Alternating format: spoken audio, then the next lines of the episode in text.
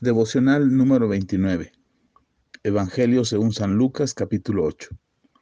Aconteció después que Jesús iba por todas las ciudades y aldeas predicando y anunciando el Evangelio del reino de Dios, y los doce con él, y algunas mujeres que habían sido sanadas de espíritus malos y de enfermedades.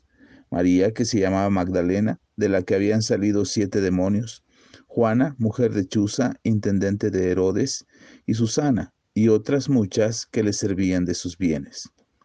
Juntándose una gran multitud, y los que de cada ciudad venían a él, les dijo por parábola, el sembrador salió a sembrar una semilla, y mientras sembraba, una parte cayó junto al camino, y fue hollada, y las aves del cielo la comieron. Otra parte cayó sobre la piedra, y nacida se secó porque no tenía humedad. Otra parte cayó entre espinos, y los espinos que nacieron juntamente con ella la ahogaron. Y otra parte cayó en buena tierra, y nació y llevó fruto a ciento por uno. Hablando estas cosas, decía a gran voz, El que tiene oídos para oír, oiga. Y sus discípulos le preguntaron diciendo, ¿qué significa esta parábola? Y él les dijo, a vosotros os es dado conocer los misterios del reino de Dios, pero los que otros pero a los otros, perdón, por parábolas, para que viendo no vean y oyendo no entiendan. Esta es pues la parábola. La semilla es la palabra de Dios. Y los de junto al camino son los que oyen y luego vienen, viene el diablo y quita de su corazón la palabra, para que no crean y se salven. Y los que sobre la piedra son los que habiendo oído reciben la palabra con gozo, pero estos no tienen raíces, creen por algún tiempo y en el tiempo de la prueba se apartan. La que cayó entre espinos, estos son los que oyen, pero oyéndose son ahogados por los afanes y las riquezas y los placeres de la vida y no llevan fruto. Mas a los que cayó en buena tierra, estos son los que con corazón bueno y recto retienen la palabra oída y dan fruto con perseverancia. Nadie que enciende una luz la cubre con una vasija, ni la pone debajo de la cama, sino que la pone en el candelero, para que los que entran vean la luz. Porque nada hay oculto que no haya de ser manifestado ni escondido que no haya de ser conocido y de salir a la luz. Mirad pues cómo oís, porque a todo lo que tiene se le dará, y al que no tiene, aun lo que piensa tener se le quitará. Entonces su madre y sus hermanos vinieron a él, pero no podían llegar hasta él por causa de la multitud, y se le avisó diciendo, tu madre y tus hermanos están afuera y quieren verte.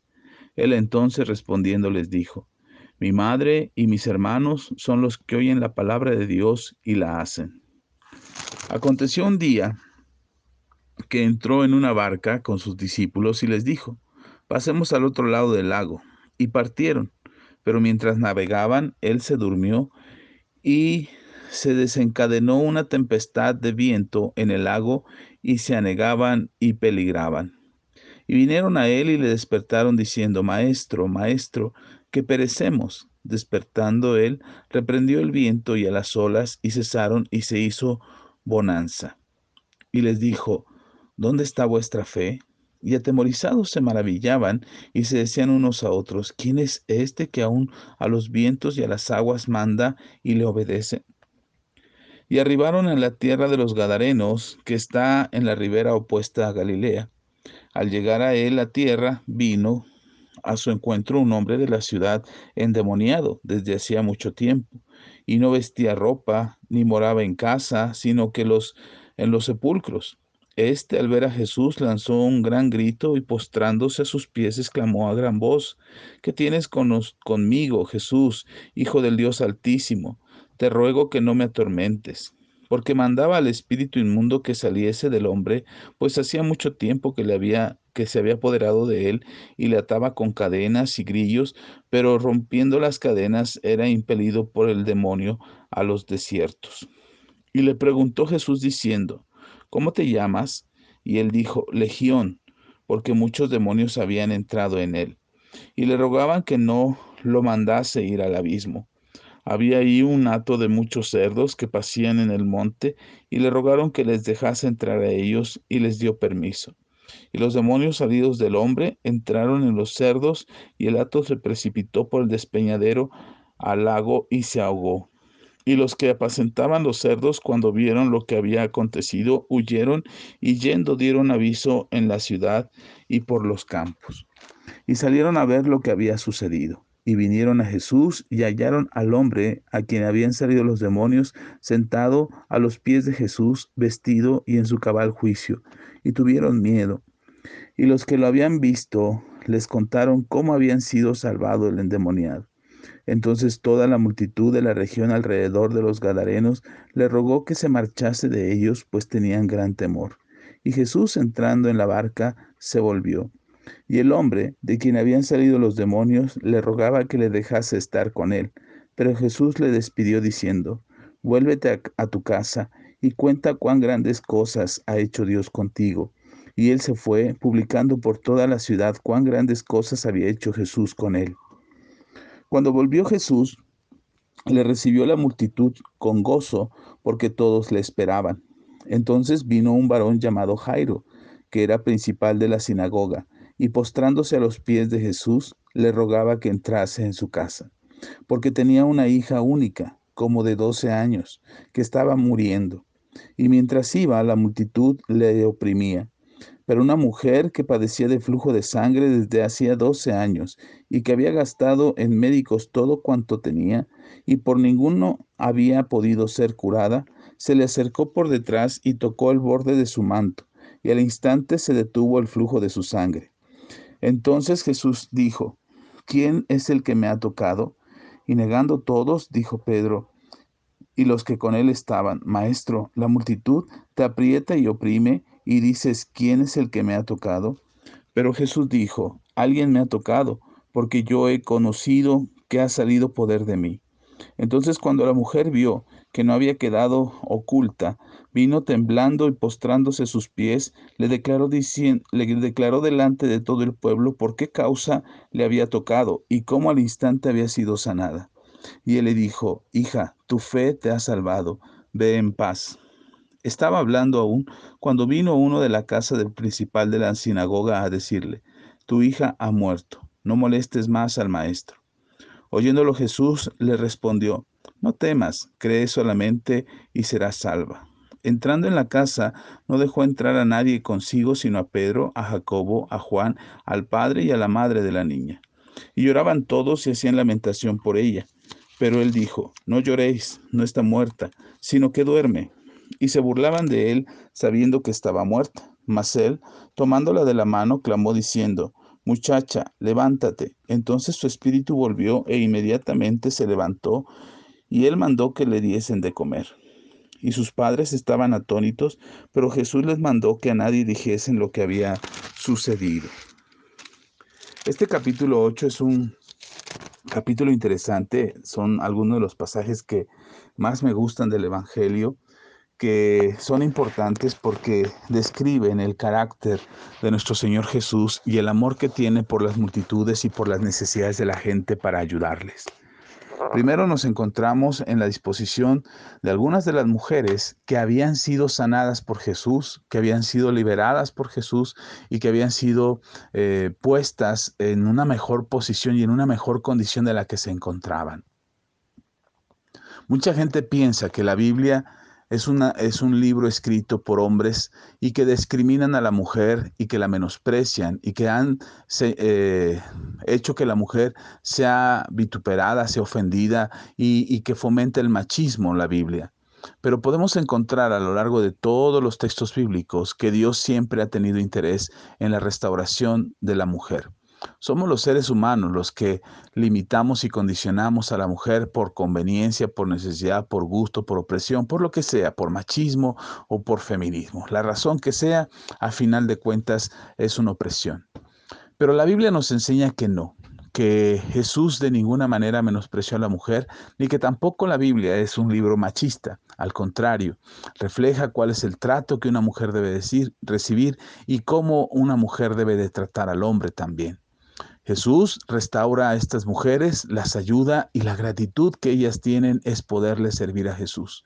Y no solamente la acompañaban para servirle, sino que también financiaban sus gastos. Podemos ver cómo ellas ocupaban sus bienes para ayudar a Jesús y a su ministerio.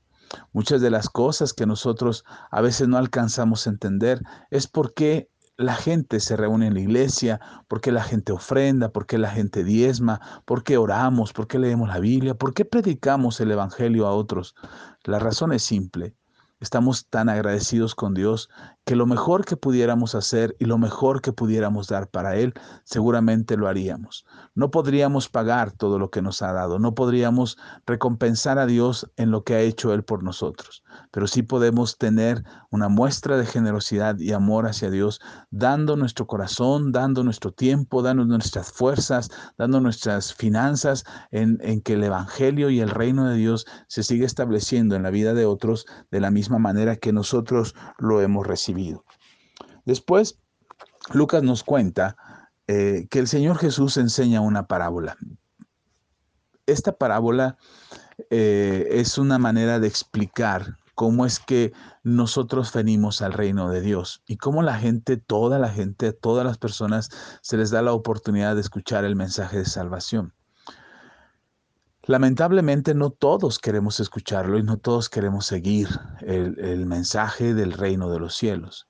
Y Jesús lo explica con una parábola, diciendo, el sembrador salió a sembrar y parte cayó en el camino, parte cayó entre piedras, parte cayó entre espinos y parte cayó en buena tierra. Es un ejemplo de la conducta del ser humano ante el Evangelio, ante el mensaje de Jesús. Y eso nos representa a cualquiera de nosotros. Podemos estar en cualquiera de estos cuatro grupos que el Señor Jesús describe. El primero de ellos, aquellos que escuchan el mensaje, que cuando lo escuchan se emocionan eh, y eh, no tienen eh, firmeza en sus convicciones, solamente están emocionados, escucharon, no hicieron caso, no creyeron, les pareció que era un mensaje que no valía la pena seguir y entonces aunque recibieron el mensaje, no están dispuestos a hacer lo que el mensaje del Evangelio habla a sus corazones, ni siquiera para volver su corazón a Dios.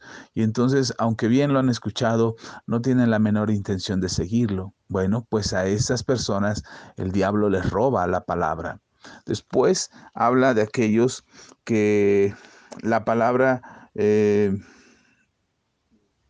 entra a sus vidas ellos están emocionados porque entró en sus vidas, pero son aquellos que cayeron, que la semilla cayó junto a, las piedras o sobre las piedras, y entonces se emocionan, están contentos por el mensaje de salvación, por el perdón de sus pecados, porque Dios quiere darles vida eterna, porque quiere restaurar su matrimonio, porque les va a ayudar a sanar su cuerpo, y la gente se emociona y escucha ese mensaje, y quien que le dan buenas noticias no quisiera recibir esas buenas noticias en su vida y tiene la esperanza de que Dios pueda hacer algo por ellos. Y seguramente Dios lo hará. El problema es que esa emoción solamente es superficial porque no hay nada profundo, porque no están dispuestos a seguir el Evangelio, solamente emocionarse por el Evangelio. Y por eso mucha gente escucha a quien quiere escuchar, escucha el mensaje que le gusta, escucha el mensaje que le parece bonito, que le emociona, no escucha la confrontación, no escucha la enseñanza, no profundiza en el estudio de la palabra, porque no quiere tener un compromiso mayor, solamente quiere el beneficio de ser un cristiano. Y entonces por eso escuchamos tanto de moda que de repente un cristiano por acá, un famoso por allá, alguien se está convirtiendo a Jesús y después los vemos teniendo una vida que no refleja ni el Evangelio ni la fe y, y nos preguntamos, ¿acaso ellos son verdaderos cristianos? La verdad es que nos emociona mucho saber que podemos ser perdonados y restaurados por Dios, pero no estamos dispuestos a seguir el mensaje. Esa gente es como la semilla que cayó sobre la roca. No hay profundidad en su raíz. Y dice claramente el Señor que en los primeros problemas se alejarán. A las primeras pruebas, porque Dios nos va a probar, porque Dios va a probar nuestra fe, a las primeras pruebas prefieren alejarse, apartarse de Dios porque no quieren ser confrontados, porque no quieren ser probados. Y mucha gente renuncia al mensaje del Evangelio, renuncia a la transformación, al compromiso, al cambio en su vida. Y después hay otros que sí, Eh, el otro ejemplo son los que caen junto a las espinas y creen en la palabra, tratan de vivir el, eh, eh, el, mensaje del Evangelio, pero empiezan a afanarse. Hemos conocido mucha gente que viene a Jesús, que quiere comprometerse, que dispone en su casa para que las reuniones se hagan ahí, para que se abra una casa de adoración, una iglesia en su casa, en fin, y están muy dispuestos a, a que todo cambie en su vida y que todo esté mejor pero empiezan a surgir las necesidades, empiezan a afanar, empiezan a ver la prosperidad de Dios, empiezan a ver cómo Dios les empieza a resolver sus necesidades o ayudarles a resolver sus necesidades y empiezan otros afanes. Y lo que era prioritario, el servir a Dios, el buscar a Dios, eso ya no es importante. Ahora es importante cuidar el trabajo, cuidar el negocio, cuidar el ingreso, ser prosperado.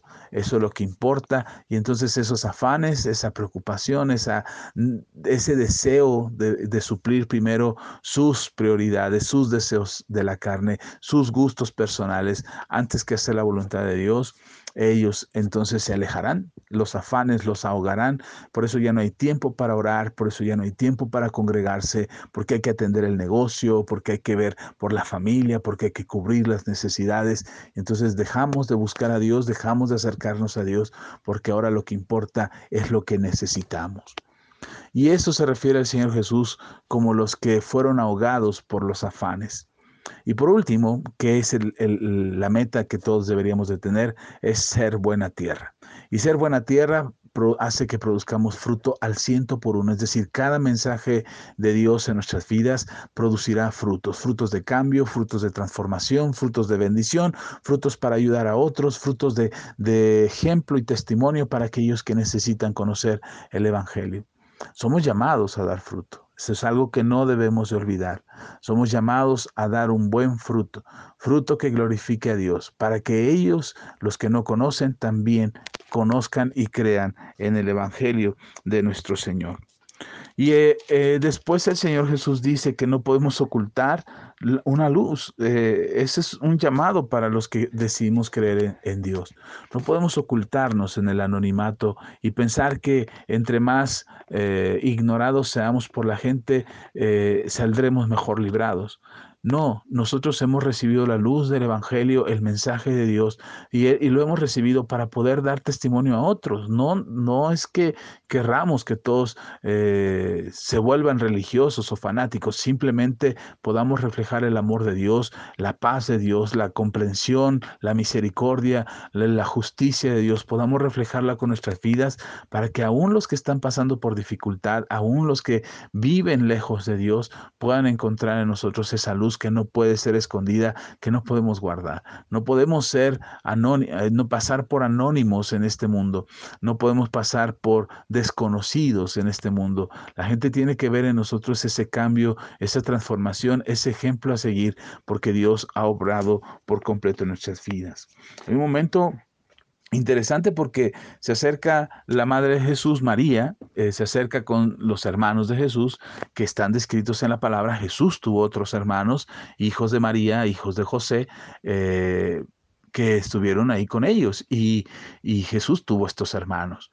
Y se acercan a buscar a Jesús, eh, pero hay mucha gente que está rodeando a Jesús y ellos tratan de ejercer cierta influencia. Esto me llama mucho la atención porque estamos acostumbrados, queremos que se nos den ciertos privilegios, ciertas oportunidades para evitar una fila, para evitar un trámite, para evitar este, cualquier cosa que, que nos haga semejantes a los demás que nos haga iguales a los demás. Queremos evitar lo mayor, en lo mayor posible, queremos evitar una fila que nos estandarice o que nos ponga al parejo que todos. Y buscaremos la oportunidad de evitar esa fila, de evitar ese trámite, de evitar que seamos, eh, que tengamos que esperar en la fila. Y Jesús da una lección diciendo, bueno, si es mi padre y mi madre, si son, si es mi madre y mis hermanos, perdón, y ellos son los que están buscándome, los que me buscan, los que son mis padres, los que son, perdón, los que son mi madre y mis hermanos, son eh, los que hacen la voluntad de mi padre. Hacer lo correcto siempre es importante para nosotros. no buscar atajos, no buscar caminos cortos, no buscar puertas falsas, no buscar eh, el padrino, el amigo, el que nos pueda ayudar, porque seguramente después nos costará más caro que lo que pudo haber sido esperar nuestro tiempo y esperar el momento en que Dios quería catapultarnos a una mejor condición. El milagro de calmar la tempestad es la señal de la autoridad, lo que la autoridad de Jesús sobre todos los elementos sobre la misma naturaleza. Lo que me llama la atención es la actitud de los discípulos, que viendo lo que está haciendo Jesús, ellos se pregunten, ¿quién es este?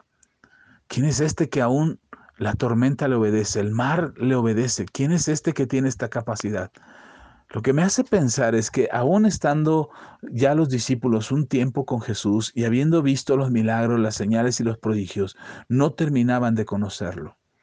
Nosotros no podemos pensar que por el tiempo que llevamos de conocer a Jesús, el tiempo que llevamos escuchando la palabra, escuchando estos devocionales, eh, orando, leyendo la Biblia, asistiendo a una iglesia, no podríamos pensar que conocemos por completo al Señor. Ese debe ser nuestro anhelo y estoy seguro que lo conoceremos cuando estemos en una eternidad con Él. Pero en este mundo debe de haber un anhelo en nuestro corazón por conocerlo, por acercarnos, por buscarlo, por aprender de Él y saber quién es Él. No solamente no solamente quedarnos con una información a medias o con un sentimiento a medias de quién pudiera ser Dios, sino que podemos acercarnos a Él por medio de Jesús y conocerle más. Jesús le dijo a uno de sus discípulos, si me conoces a mí, conoces también al Padre. Así es que necesitamos conocer más a Jesús. Después hay un endemoniado al que Jesús libera y este endemoniado llevaba ya tiempo controlado por estos demonios y cuando se encuentra con Jesús en un instante es liberado. Quisiera poderte contar toda la historia otra vez, pero lo puedes leer ahí nuevamente en este pasaje que acabamos de leer del Evangelio de Lucas capítulo 8. Pero lo que quiero mencionar es que dos cosas, la actitud de la gente que vio que el endemoniado había estado encadenado, incontrolable, insostenible, eh, no lo podían eh, someter y este endemoniado los asustaba, los golpeaba, los perseguía. Me llama la atención que este hombre, ni el amor de sus padres, ni el amor quizás por su esposa o el amor por sus hijos, o el amor por sus, por sus conocidos, por sus amigos, le hizo poder controlarse. Nada lo podía controlar. Pero Jesús sí. Y el amor de Dios puede hacer que nosotros, lo que sea incontrolable en nuestras vidas, podamos controlarlo. Lo que creamos que no podemos vencer, lo que creamos que no podemos superar, lo que creamos que es mayor y más fuerte que nosotros, en Cristo Jesús lo podemos superar invitaciones a que confiemos en el Señor, a que permanezcamos en esta fe y que dependamos de Él para decirle en lo que no podemos, podamos decirle, Señor, ayúdame, esto es más fuerte que yo, esto es más grande que yo, pero tú eres más grande que todo. Y podemos encontrar la libertad que este hombre eh, alcanzó. Y la segunda cosa que me llama la atención es que este hombre, mientras los demás corrieron a Jesús porque no alcanzaban a entender por qué había pasado todo eso, este hombre que había sido liberado quería seguir a Jesús, quería ir con él. Y Jesús pudo haber dicho, sí, sígueme, como muchos le seguían. No solamente los doce, muchos otros más le seguían. Ya veíamos a las mujeres que le servían a ellos y que financiaban sus viajes. Eh, eh, ahora vemos a un hombre que quiere seguirles, pero Jesús le dice, no, ve a casa, ve a casa y diles a los de casa cuán grandes cosas ha hecho Dios contigo. Y el hombre volvió y compartió lo que Jesús había hecho en él. Nosotros necesitamos compartir lo que Dios ha hecho con nosotros. Decirle a otro. Ni siquiera tienes que ir tan lejos. El Señor no te está mandando a la otra parte del mundo. El Señor quiere que le compartas a los de casa, a los que están contigo que les digas cuánto Dios te ha amado y cuánto Dios ha hecho por ti. No tengas temor, seguramente encontrarás una posición como Jesús la encontró, tanto que lo corrieron de aquella región. Pero habrá quienes te escuchen, habrá quienes pongan atención a lo que tú compartas y a lo que tú digas respecto a lo que Dios ha hecho contigo. Tu sanidad, tu libertad, tu restauración, tu prosperidad, tu bendición, la reconciliación con los tuyos, en fin, lo que sea que Dios haya hecho contigo, es necesario decirlo. Y después nos encontramos, por último, con dos momentos importantes. Un hombre de la sinagoga, una, persona importante de la sinagoga, pide auxilio a Jesús para que sane a su hija que está muriendo. Jesús lo acompaña y camino a la casa de este hombre llamado Jairo, una mujer lo entretiene porque también necesitaba un milagro. La mujer había perdido todo, había estado enferma por años, nadie la había podido ayudar y ella solamente decide tocar el borde del manto de Jesús y recibir su milagro. Cuando lo hace con fe, el milagro sucede. Jesús se da cuenta del milagro y pregunta quién fue. Cuando ella explica todo lo que había acontecido, las palabras de Jesús son, mujer, tu fe te ha salvado. Es la fe lo que hace la diferencia. Es la fe lo que mueve la mano de Dios. Es la fe lo que permite que nuestras vidas sean restauradas, nuestro corazón sea levantado, que las fuerzas no nos falten, que las necesidades sean cubiertas, que las enfermedades se vayan, que la muerte que ronda nuestra vida y nuestra familia también se aparte. Que nuestros hijos sean salvos, que sean alcanzados y restaurados para bendición y que sus vidas se enderecen. Es la fe. Necesitamos la fe como esta mujer que tocó el borde del manto de Jesús.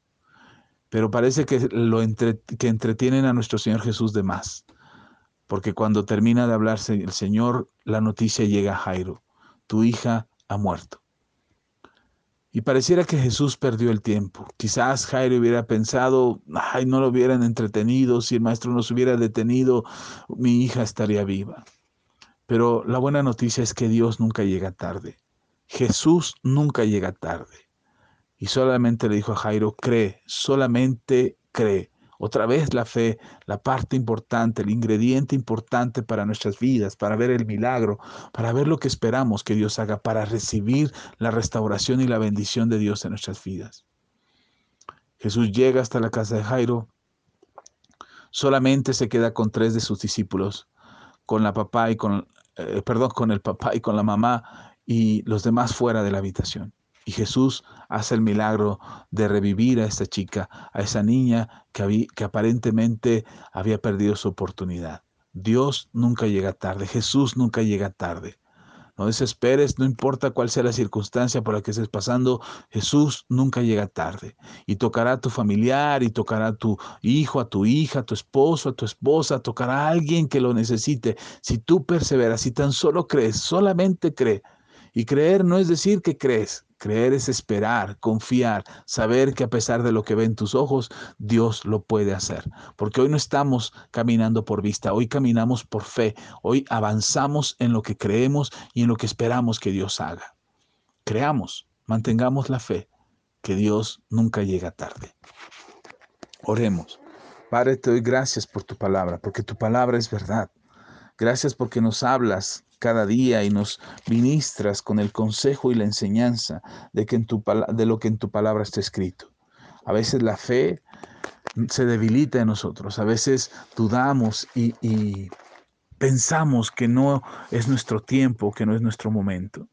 Pero quiero, Padre, en el nombre de Jesús, que tu palabra desate nuestra fe y que no seamos como esa semilla que se afana por las cosas de este mundo o que no le importa el mensaje del Evangelio o que solamente se emociona por las cosas bonitas del Evangelio, pero no se compromete. Queremos ser esa buena tierra, esa tierra que es limpiada, que es barbechada, que es quitada las piedras, que son quitadas todos los estorbos para que la semilla caiga en esa buena tierra y produzca su fruto. Hoy, Señor, queremos ser esa buena tierra para recibir tu palabra y que esa palabra produzca en nosotros el fruto que tú estás esperando en nuestras vidas. Y que mantengamos la fe a pesar de las circunstancias, a pesar de lo que ven nuestros ojos, a pesar de lo que acontece en nuestro entorno, podamos creer que tú no llegas tarde, que tú tienes una respuesta para nosotros, que nos quieres bendecir y nos quieres ayudar, porque aún las tormentas, aún las tormentas se someten a ti, Señor. Eres todopoderoso, Jesús. No hay nada, no hay nada, Señor, que sea superior a ti. Solo queremos saberlo constantemente y tenerlo presente todos los días para que ningún problema y ninguna tormenta venga a gritarnos que nos vamos a hundir. Hoy, Señor, háblale a esa tempestad. Háblale a esa tormenta que quiere hundir mi vida, que quiere hundir a mi familia, que quiere hundir mis finanzas. Háblale a esa tormenta, Señor, y dile que se calle, que enmudezca, que tú estás conmigo en la barca. Quiero creer, Señor, con todo mi corazón, que tú tienes respuesta para mi necesidad. Ayúdame, Dios, en el nombre de Jesús. No quiero que la fe me falte. No quiero dudar ni un poco. Quiero dar testimonio de tu grandeza y que la libertad que has producido en mí bendiga mi casa, bendiga mi familia, bendiga a los míos. Ayúdame, Señor, en el nombre de Jesús. Y que la obra milagrosa y el poder de restauración obre en mi vida. Ahora, en el nombre de Jesús. Amén.